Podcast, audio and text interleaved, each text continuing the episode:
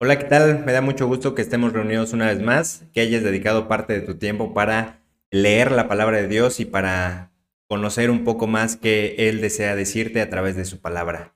El día de hoy vamos a leer la primera parte o la primera carta que hace Pablo a la iglesia de los Corintios, eh, basados específicamente en el versículo 10 y en el versículo 11, y le he titulado al devocional del día de hoy, Vivamos unidos.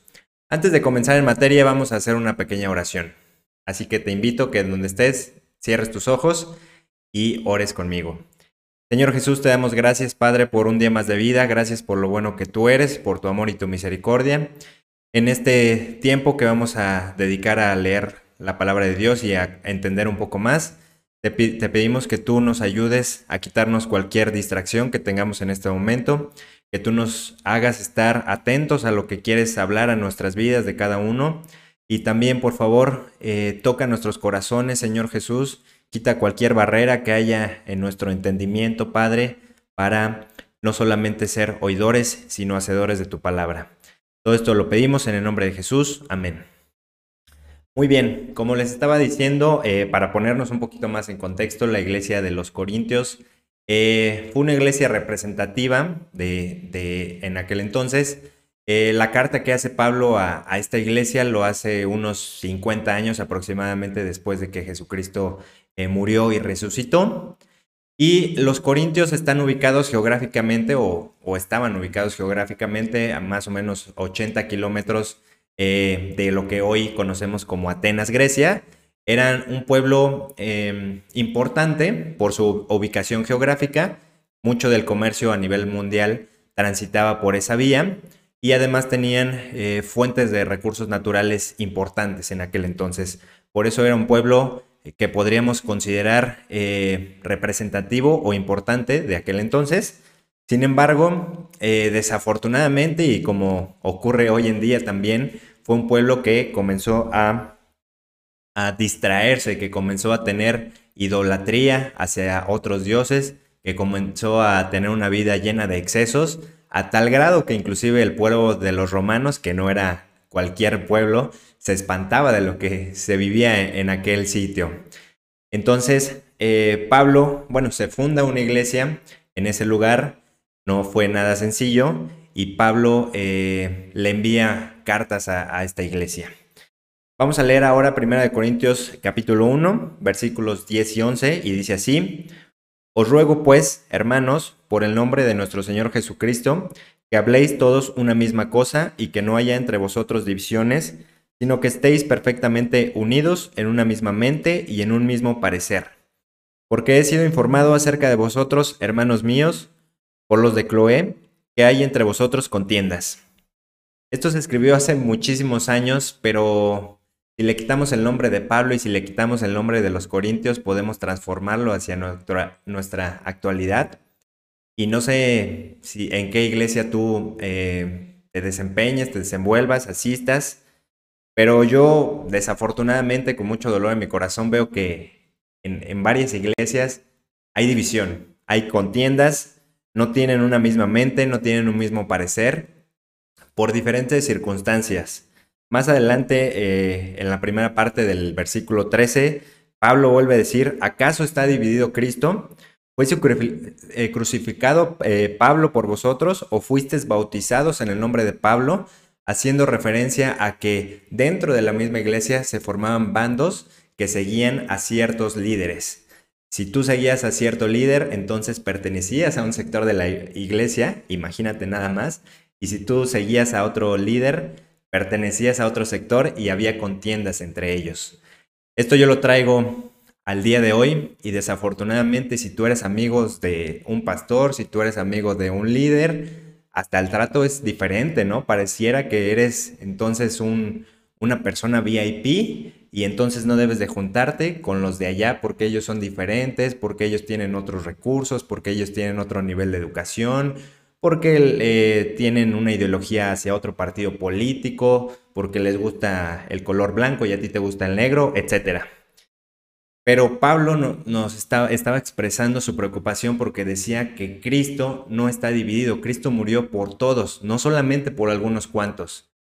Y eh, debemos de olvidarlo, no debemos de olvidarnos que todo es gracias a Cristo, no gracias a X pastor, no gracias a X líder, no gracias a tal profeta o tal apóstol, sino por Jesucristo.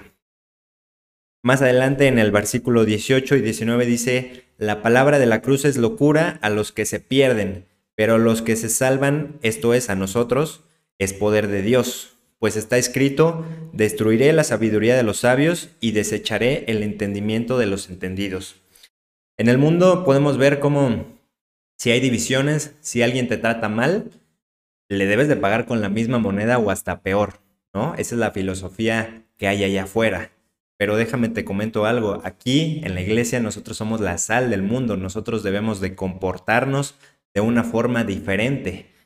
Que pareciera extraño o que pareciera locura para los demás, porque no seguimos las leyes, lo que parece normal para los que tienen entendimiento. ¿Y cuáles son estas personas que pueden tener entendimiento? Lo vemos más adelante en, en esta epístola en el capítulo 13, los versículos del 1 al 3, donde Pablo también con este mismo dolor en su corazón escribe y dice, si yo hablase lenguas humanas y angelicales y no tengo amor, vengo a ser como metal que resuena.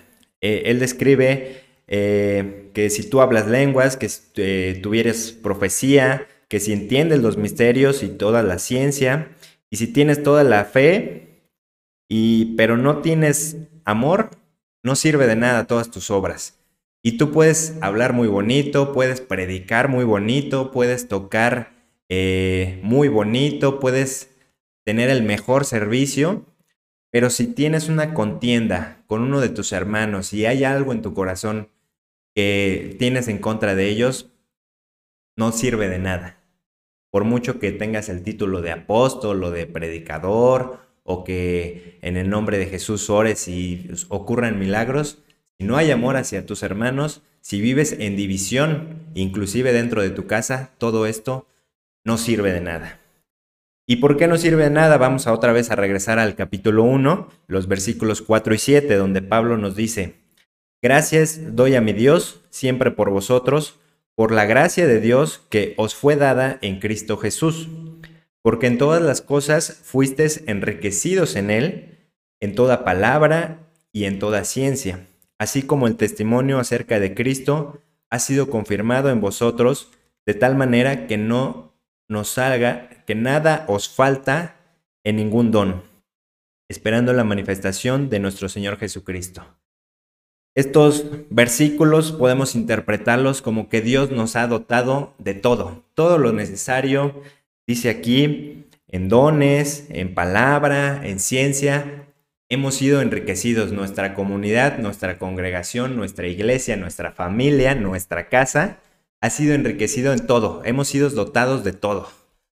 Pero ¿qué pasa si empezamos a tener división, si empezamos a tener resentimiento en nuestro corazón, si hay rencor, si yo no te dirijo la palabra porque tú eres este bando, si tú eres, yo soy amigo de mi líder y a ti te trato diferente, de nada sirve, porque estamos divididos, porque estamos contradiciendo el principio de Dios, que Él murió por todos, no nada más por unos cuantos, sino por todos.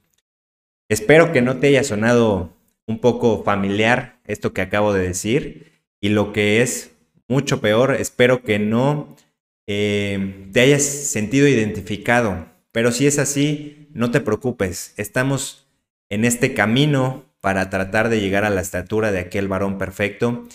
Y con la ayuda del Espíritu Santo y leyendo la palabra y pidiéndole a Dios, podemos dejar atrás todo eso que a lo mejor pudimos haber estado haciendo o estado viviendo hace tiempo. Es un buen momento para hacer un cambio, para hacer una introspección en nuestra vida a lo mejor tienes que pedir perdón o a lo mejor tienes que perdonar.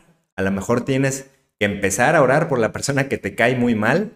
O a lo mejor debes de, dejar que el Espíritu Santo te comience a ministrar.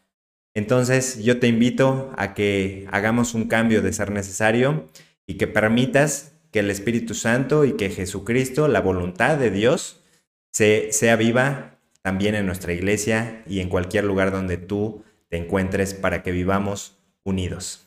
Dios te bendice.